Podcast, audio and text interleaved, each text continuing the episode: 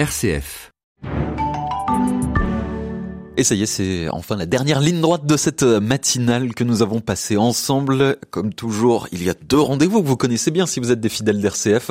Nous allons retrouver Jean Prévost qui va nous parler d'un mot évidemment de circonstance pour aujourd'hui, jour de la Saint-Sylvestre, Sylvestre, le, le 31 décembre. Je vais y arriver. Mais tout de suite, place à une belle innovation que Patrick Longchamp nous a présentée tout au long de cette année. Une innovation qui, eh bien, encore une fois, s'inspire de la nature. Il va nous parler de bambou.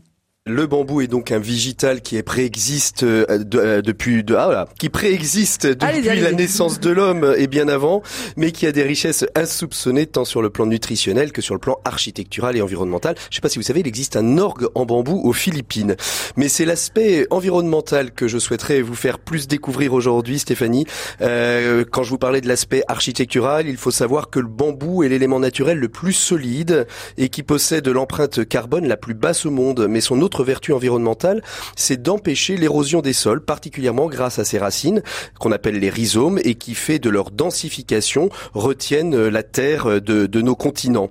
Alors le côté innovation là-dedans? Alors un peu de patience, on y vient. La plage de Vaugrenier à Villeneuve-Loubet, dans le Var, a été choisie pour tester ce projet innovant pour protéger le littoral des vagues. Et Pierre Farnol, qui est scientifique niçois, géologue, spécialiste de l'aménagement côtier et fondateur de la société Biobamb, a imaginé une haie de bambou qui jouerait le même rôle que les végétaux marins et qui permettrait à la vague de se casser avant d'arriver sur le littoral et qui du fait de la pollution euh, ont aujourd'hui disparu. Les végétaux donc protégeaient le littoral et aujourd'hui ils ont disparu. Donc le bambou va remplacer euh, les végétaux. Alors il crée un récif artificiel qui est souple dont l'intérêt réside dans l'absence d'emprise au sol. Les quatre rangées de bambous agencées sur 3 hectares vont osciller avec la houle de manière sous-marine. Ils seront fixés donc sur les fonds par un système euh, de boue et d'encre et ainsi on ne perturbe pas le déplacement de sédiments sur le fond, mais on amortit les vagues. C'est ce qu'assure en tout cas euh, Pierre Farnol.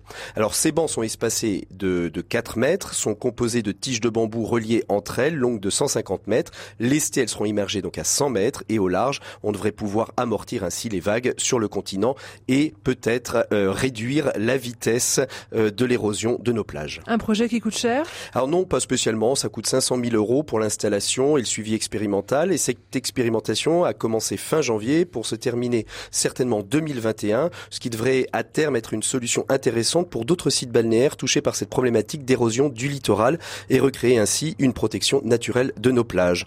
je ne sais pas pour vous Stéphanie, mais je crois qu'en termes d'innovation, on tient le bambou. Patrick Longchamp avec le bambou à l'honneur ce matin dans la chronique innovation, une chronique que vous pouvez retrouver comme la plupart de nos programmes sur notre site internet rcf.fr, mais aussi partout avec vous dans le monde avec l'application pour smartphone de notre radio. Vous pouvez la trouver gratuitement sur Google Play ou encore l'App Store en fonction de votre téléphone.